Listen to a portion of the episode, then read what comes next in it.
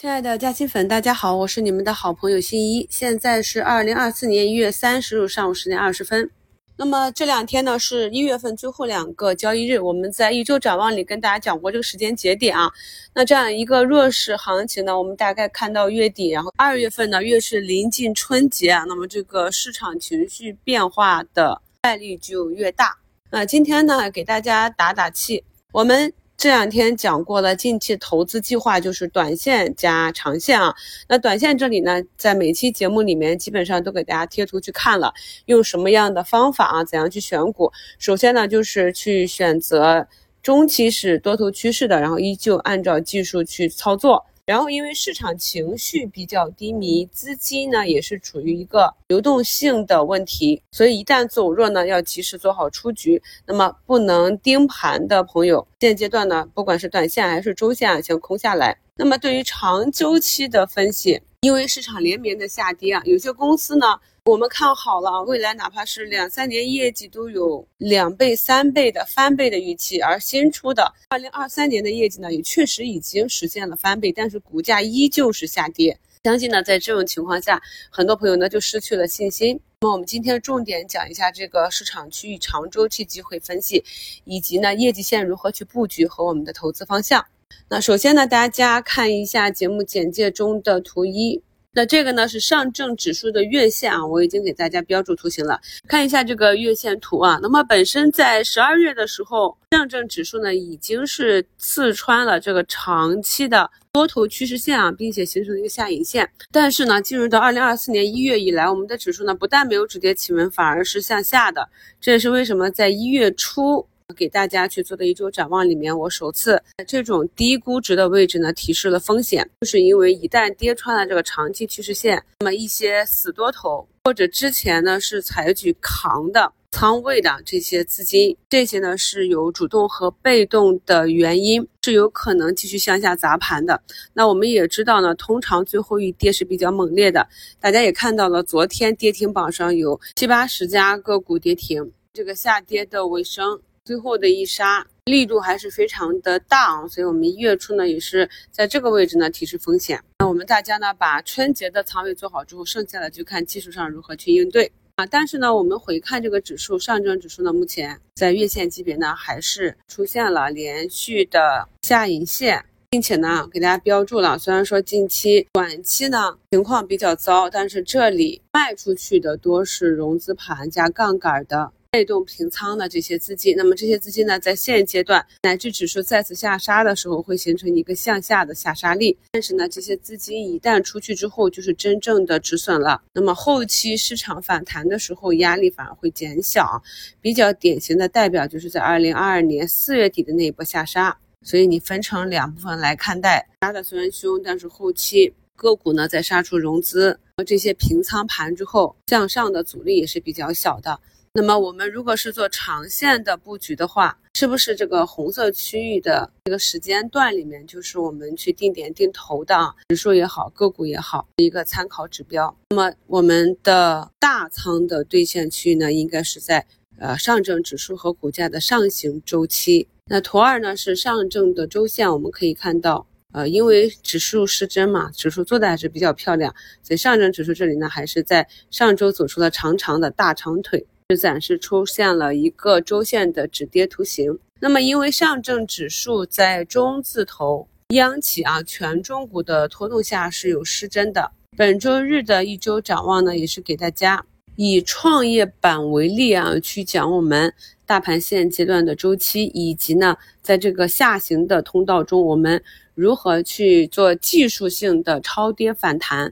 那个测试点和出局点在哪里？这些呢，我们最新一期的心理课程中都是有技术讲解的。那么节目简介中的图三可以看到，创业板指的周线这里已经出现了三重的九转啊。也在二零二一年下半年的时候呢，创业板指是走出了三重的顶背离。所以现在呢，从周线级别上，我们也可以看到，创业板呢也是跌至了一个价值区域啊。那么至于什么时候止跌企稳呢？关注一下创业板的权重啊，宁德时代。迈瑞医疗、东方财富啊，由于这几个权重股呢，他们的市值加起来也是万亿了，权重占比非常的大，都占到将近一半了。嗯，他们不断的创新低，那创业板指呢，也就是不断的新低。那对于指数定投来讲，如果资金量充沛啊，分配的份数足够多的话，那么应该伴随着这个下跌的过程中是加倍定投的。但，如果资金量不大，没有办法分成这么多点去定投的话呢，那么依旧是跟个股和整个市场的节奏一样，要等到止跌企稳的市场信号出现之后。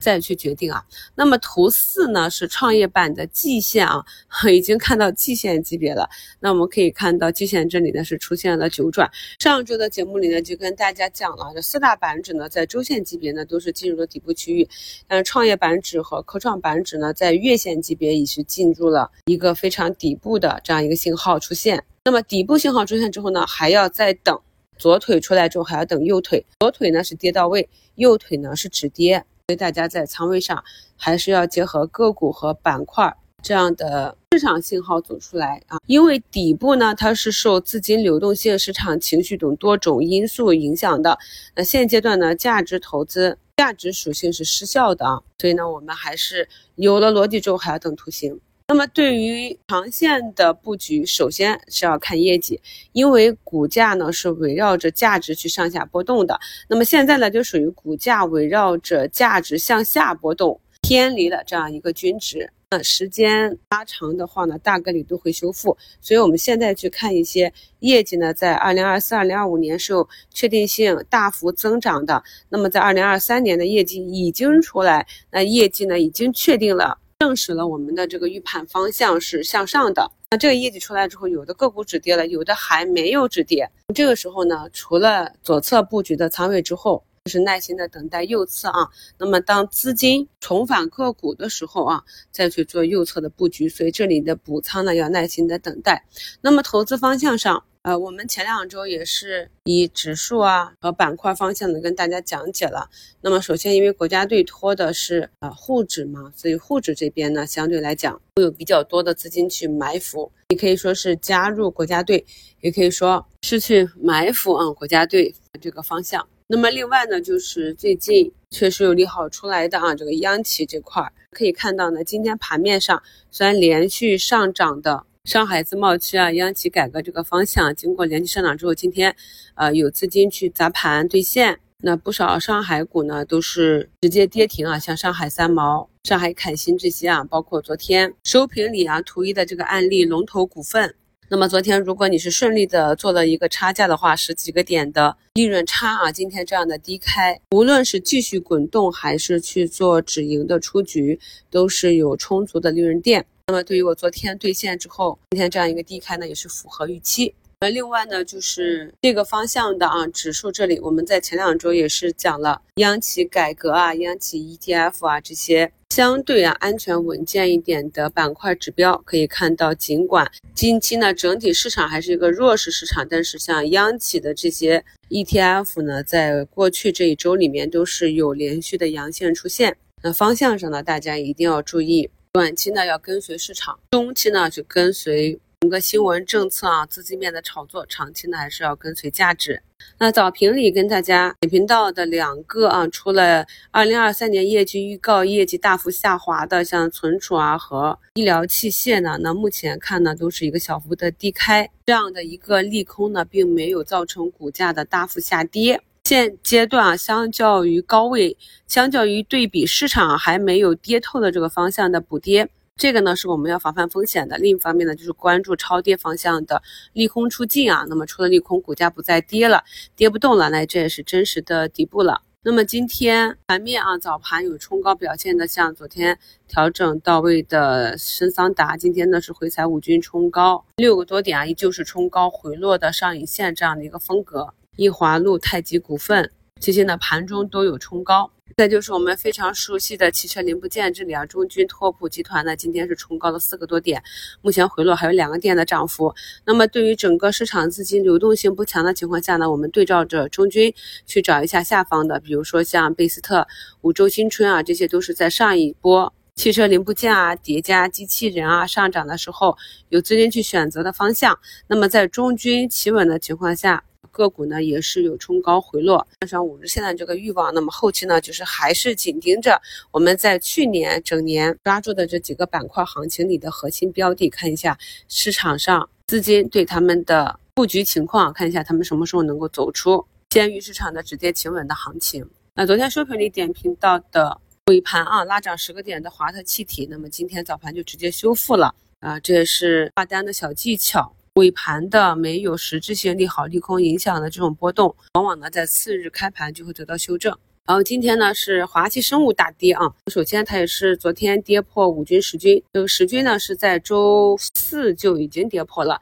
其次呢就是对于医美这个方向啊，我们也是重点去分析过好多次了。我们从个股的业绩上就可以看到区别，真正呢有机会向上成长的呢是纯医美啊，家里面有爱美的女士。或者是自己研究过这个行业的，就知道这些单价和利润是非常的高。而对于化妆品品类的，我们去年也是专门做了几期节目去讲的、去点评的。那现在化妆品整体呢，受整个消费数据以及本行业的这个影响，复刻市场的变化，这个品牌溢价的能力呢，也是越来越弱啊。所以走弱的方向呢，也是反复的跟大家讲过。我们看好一个行业或者公司的时候，你看好它的中长期的逻辑，那么要不断的去跟踪、去修正这个逻辑。逻辑变强了呢，持续看多；逻辑变弱的呢，是取关啊或者短期回避的一些因素。目前呢，又去拉了交建啊、两桶油这些。昨天周一的下跌呢，也是啊，周末判平准基金判降息落空的。这样一个表现，看一下周一、周二的下杀之后，后面呢市场是否能够逐步的止跌企稳？